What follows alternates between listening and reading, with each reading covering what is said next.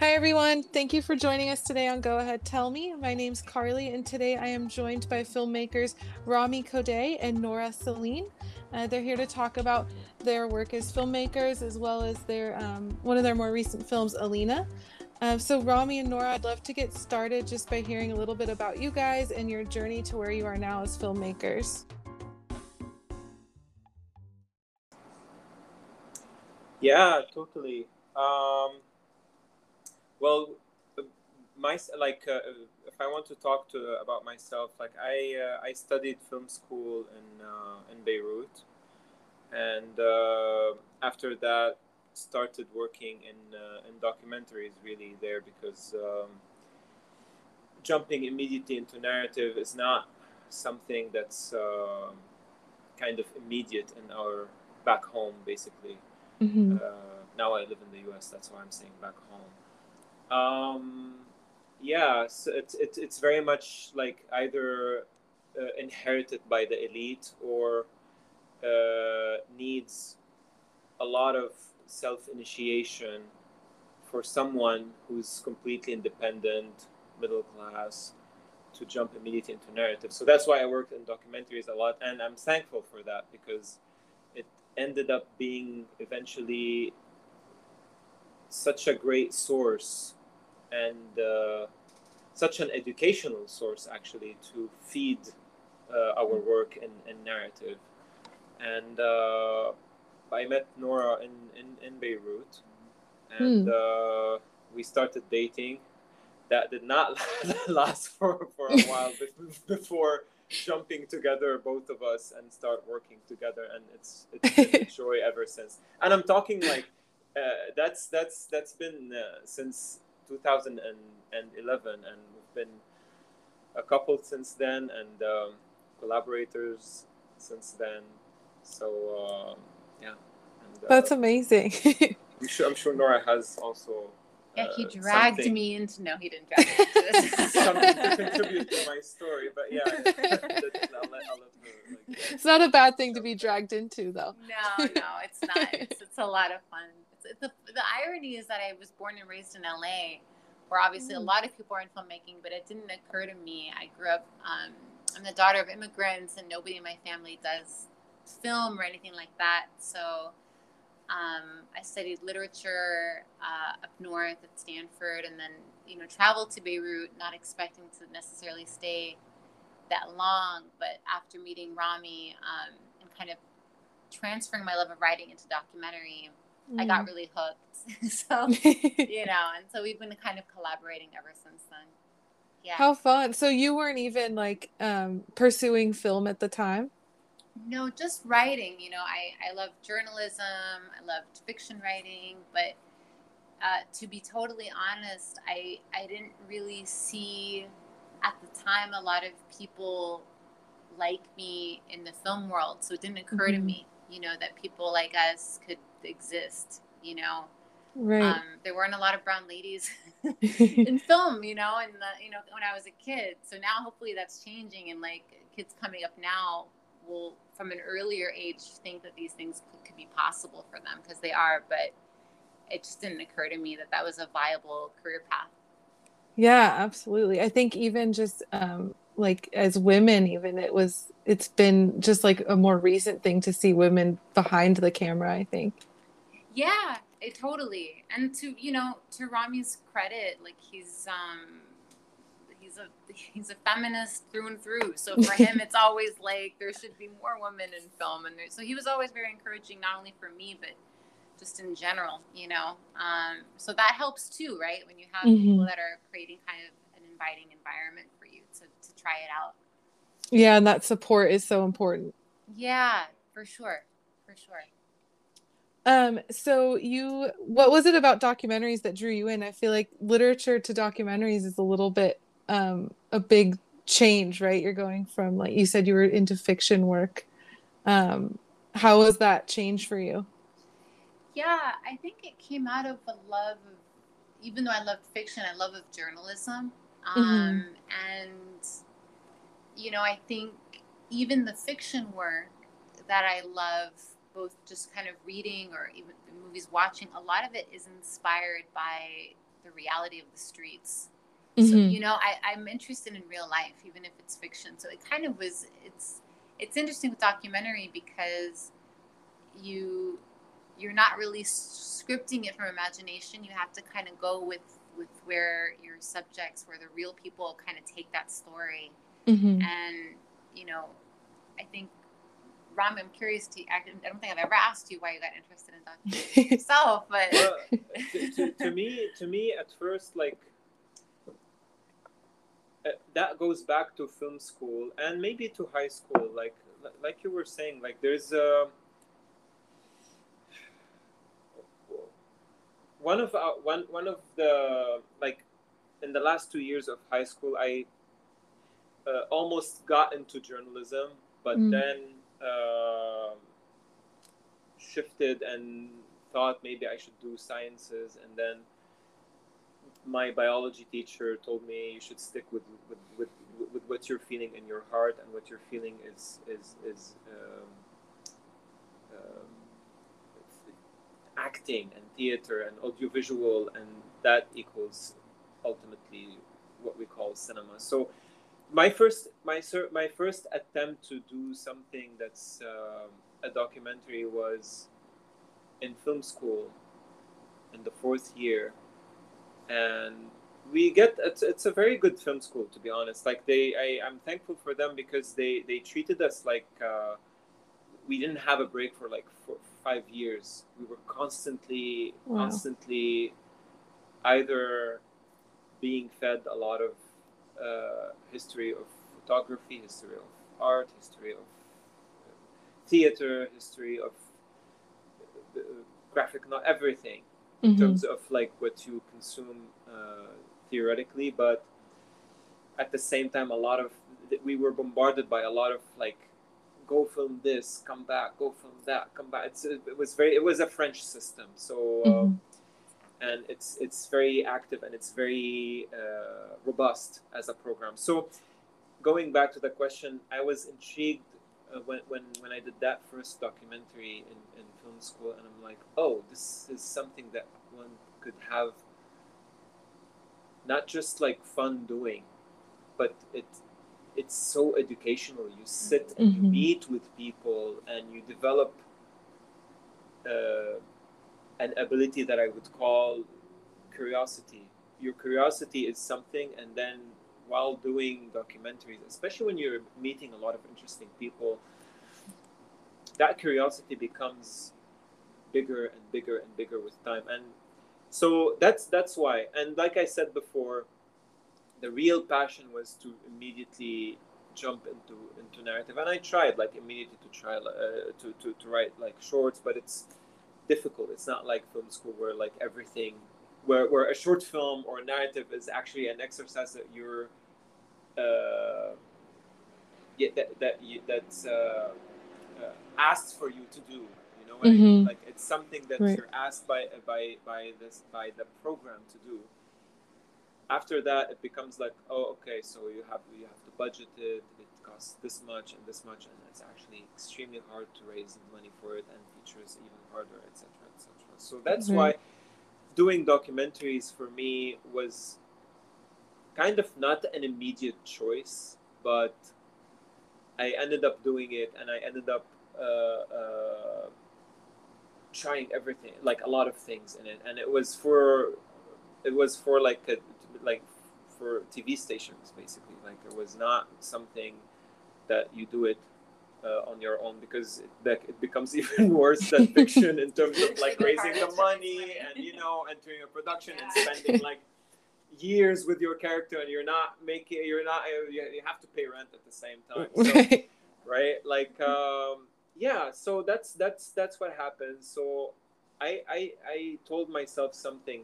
If the road of documentary is inevitable let me sometimes treat it as if like I'm making, I'm, I'm, I'm, I'm, uh, I'm, uh, I'm doing, like I'm practicing narrative, but it's mm-hmm. actually a real subject.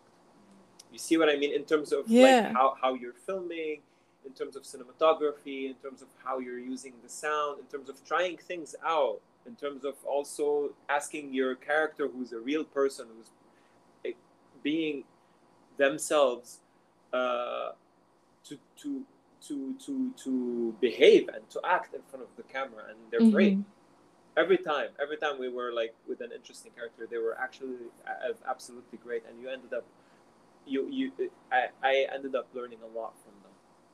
Oh, I am. I can imagine. I mean, I feel like a I'm a huge documentary like film nerd. Um, so um, I I love that like documentaries. I feel like are these as a filmmaker behind the scenes you kind of are creating a narrative out of real life which i think is so um, like impactful too. Like i always feel like watching a documentary i like learned so much from the film while also getting this really like important story. And to see that it's somebody's real life is also just so like such a dynamic that you don't always get in narrative films. Um Absolutely. but um i've list or your newest film is it your newest film alina is is that was that 2019 yeah. it was yeah okay so yeah i was gonna ask i feel like that i know that is a um is a narrative but it also is based on true events right that's correct. Yeah. Uh, would you mind going into that a little bit? I feel like that kind of ties into your guys' work as um, documentary filmmakers as well.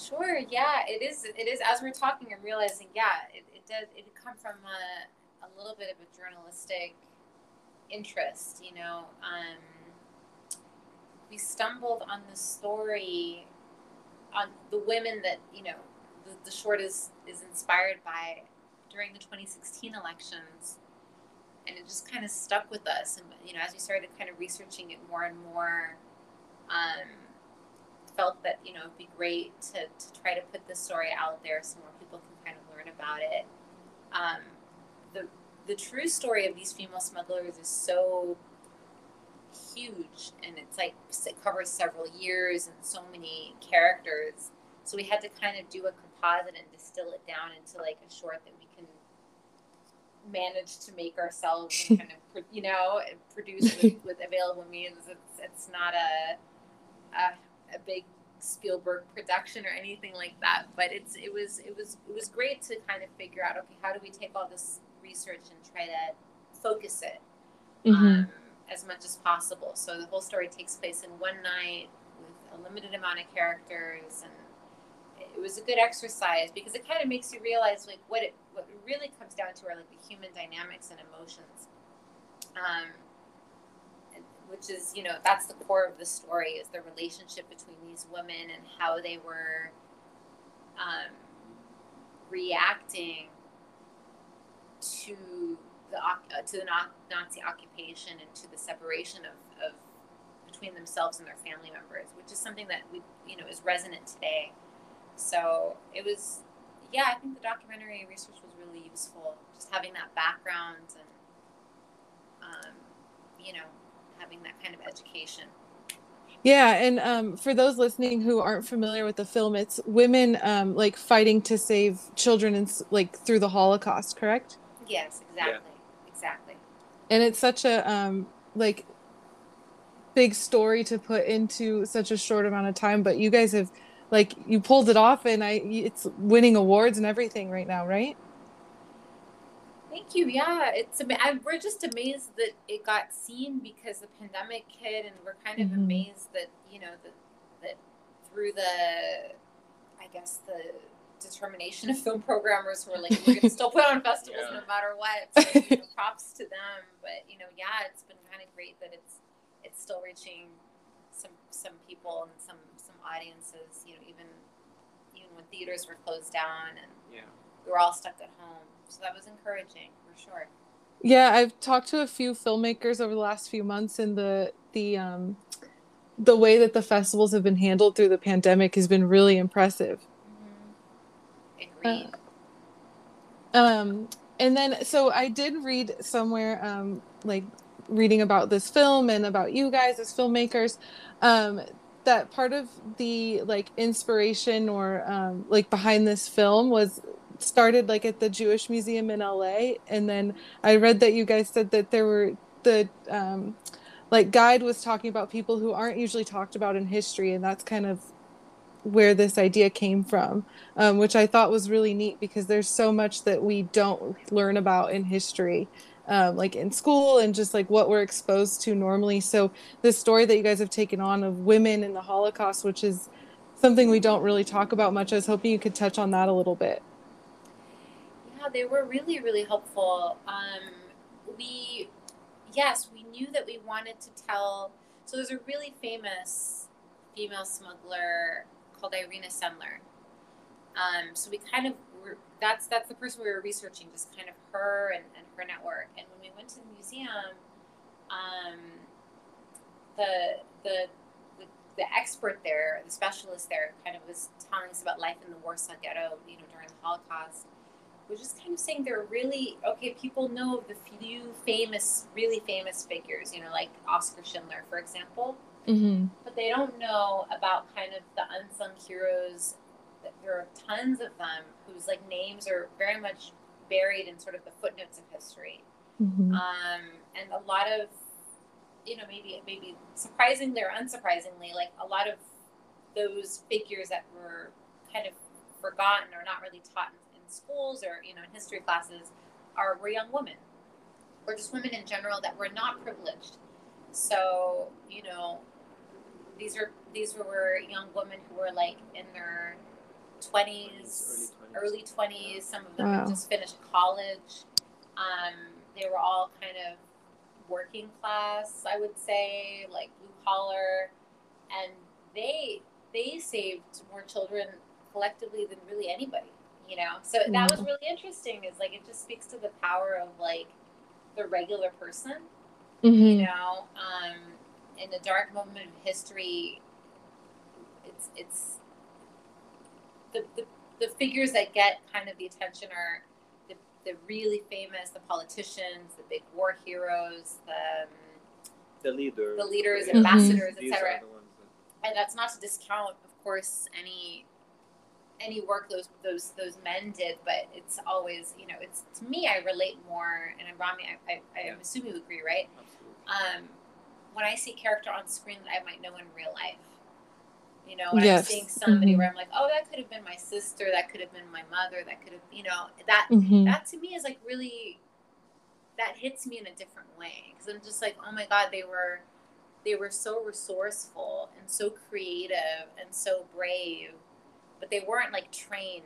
They weren't doing this as a as a trained profession, or they weren't doing this because they had the money to do it. They were just Right. like scrappy, and I I love. but Rami and I both love characters like that. We relate to it in a weird way, where you know these are people that we again that we kind of grew up with. By that I mean people like regular people.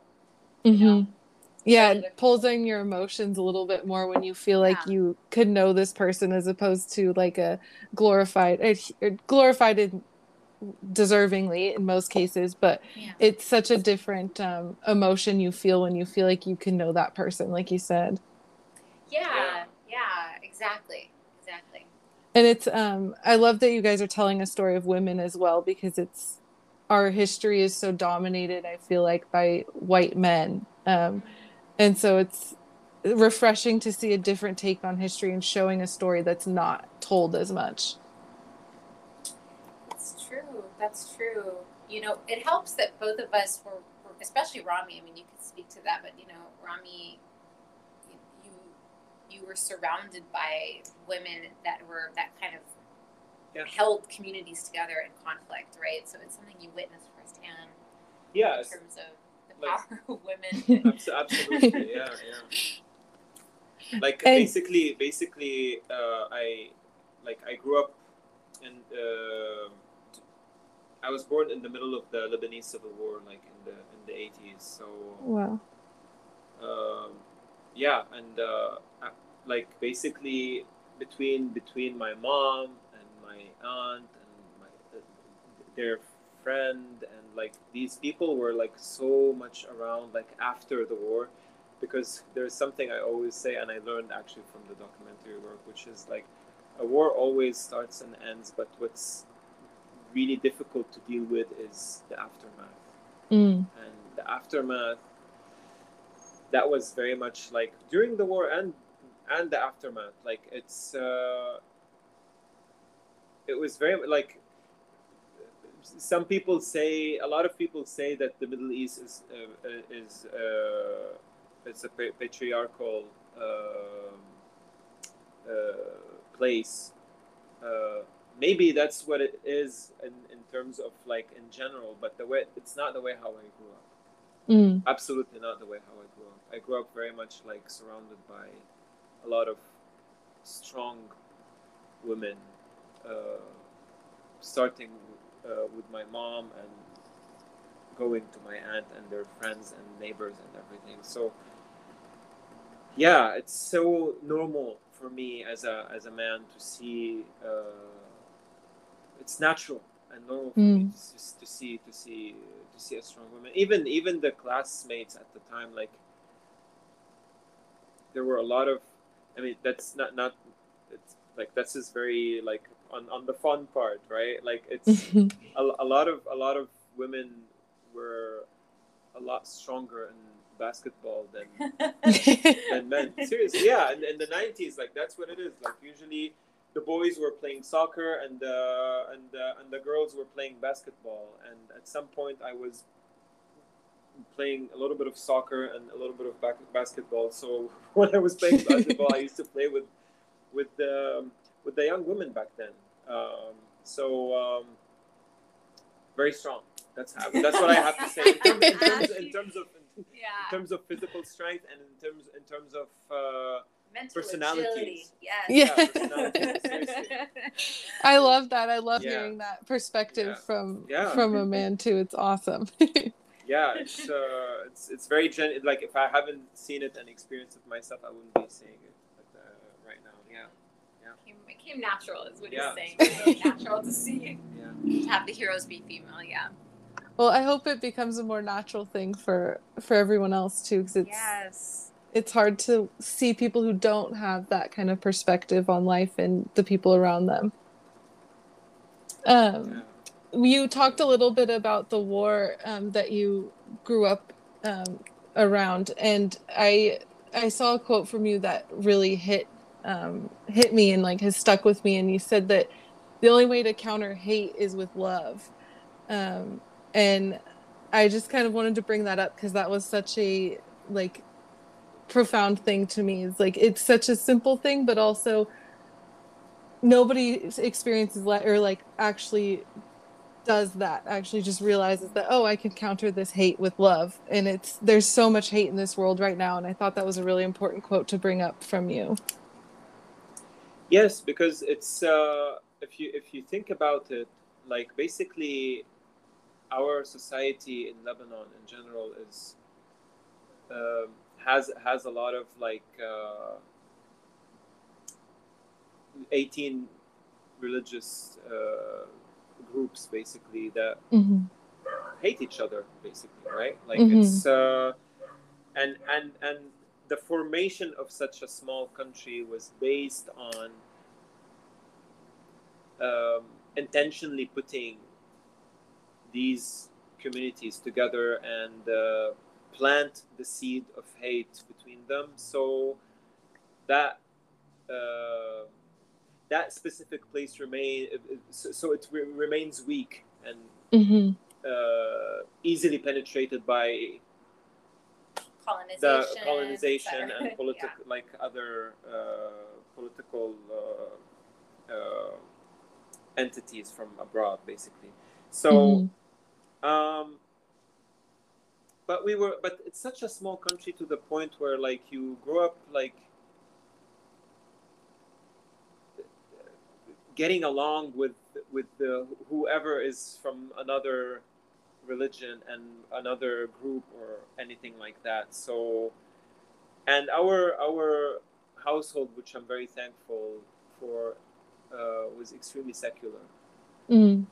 So you get taught that concept of love from the, a very, very early age, and you behave like it. And sometimes you just, uh, you, uh, uh, I used to be shocked when I'm actually hated because, like, why, why am I, what, why is there a, a, a, a sectarian act against me when I'm actually uh, not feeling that feeling, which is Mhm. the, the, the sectarianism or like the hate that comes with it, right?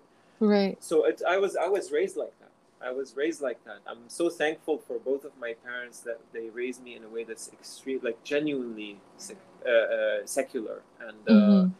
And that that um like it's interesting because when, when when I immigrated to the states, it's um, you have racism here, while we had like sectarianism there, and they're both put like I it's it's they're both like acts of, of hate, right? So Mhm. uh, yeah, I I'm, I was I was equally shocked here in the way how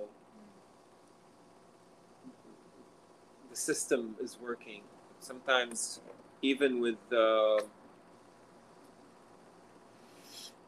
like I, I hate to say it, but sometimes even with with, with, with people that are liber- liberal, they don't even know that Mhm. they're acting in a way that's racist. See what I mean? Yes, like it's yeah. when, when you're actually like, but why can't we just treat each other as a, as human beings? It's very simple. Mhm.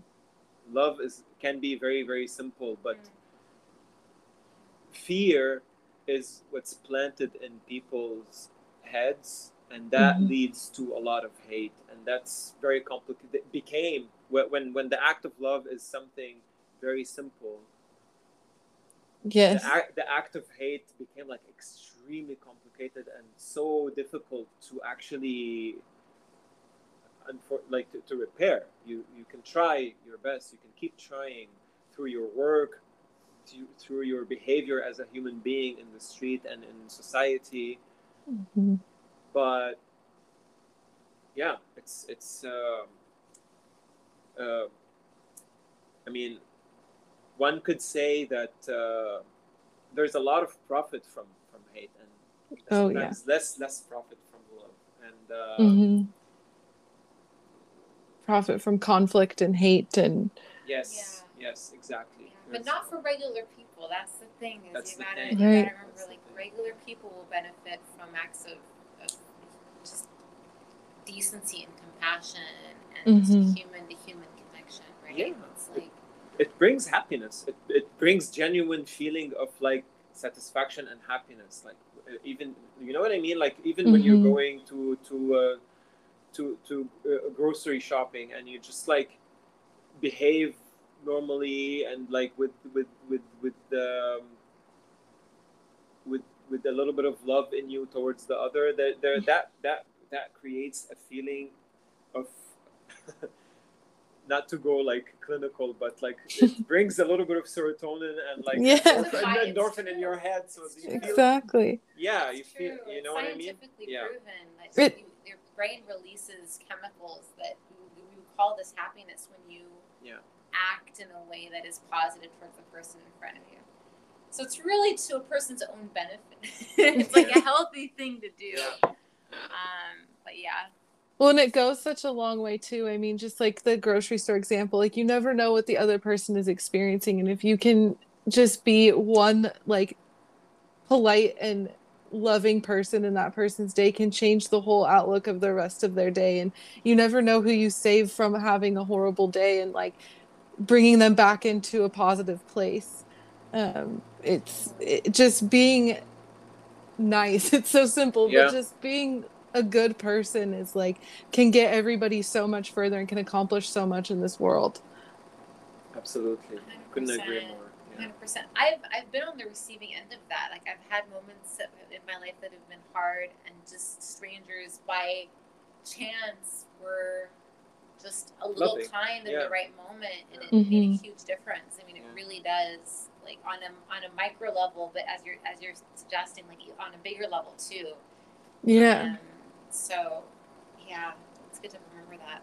Yeah, and I mean that's what we this podcast is all about is like uniting people and from different cultures and different backgrounds. And so it's been really great talking to you guys cuz you have brought so much of that to this um, talk with you guys. It's been really really great to hear your um, like sharing in that feeling of wanting to unite people and forget all of the hate in the world and just try and move forward with positivity and love.